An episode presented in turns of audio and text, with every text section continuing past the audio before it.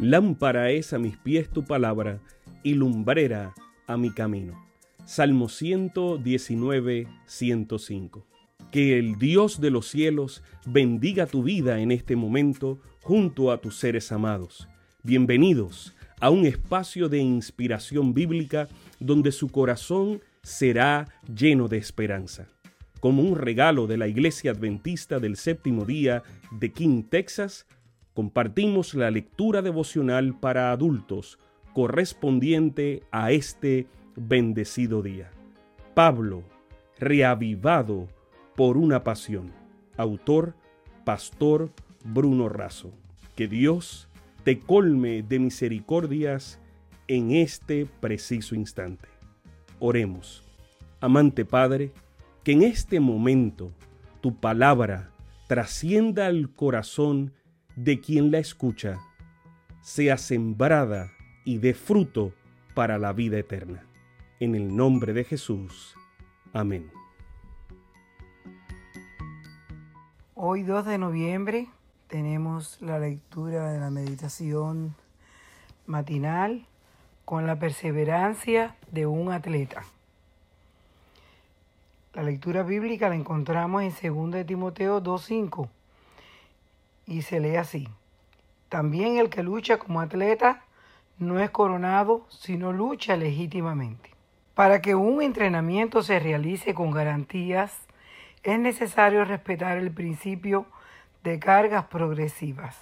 El deportista necesita un periodo de adaptación a cada nueva tabla de ejercicio. Además, es fundamental empezar de menos a más, lo que permite al organismo la asimilación del trabajo realizado para evitar problemas de sobreentrenamiento o lesiones producidas por la sobrecarga o la fatiga. Por otra parte, los entrenadores deben ayudar durante la ejecución del ejercicio, vigilando en todo momento la salida de la prueba para poder evitar lesiones.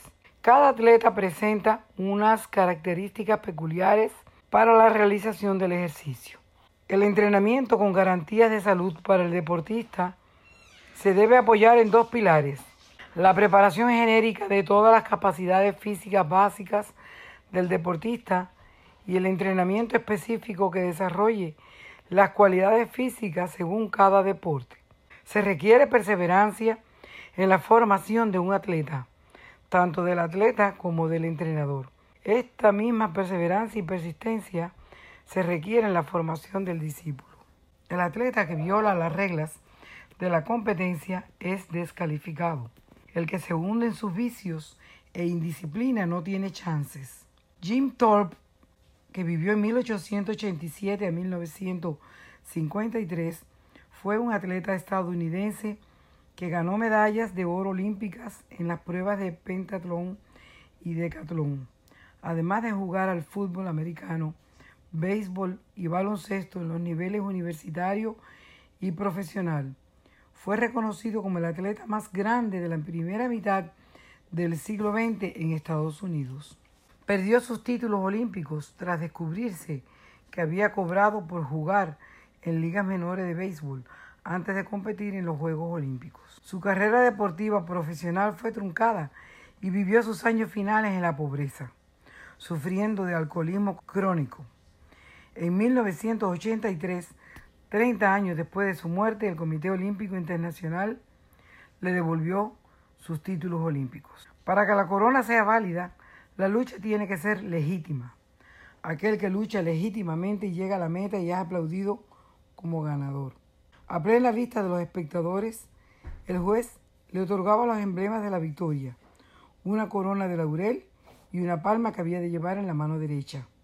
Se cantaba su alabanza por toda la tierra, sus padres compartían su honor y aún la ciudad donde vivía era tenida en alta estima por haber producido tan grande atleta. Elena de Guay, Los Hechos de los Apóstoles, página 250. En breve y a la vista del universo, el juez en su trono te otorgará la corona de la vida. Sabemos que esta lectura ha bendecido su vida. Compártala, compártala con alguien más e invítele a suscribirse en nuestro canal para mayor bendición. Puede también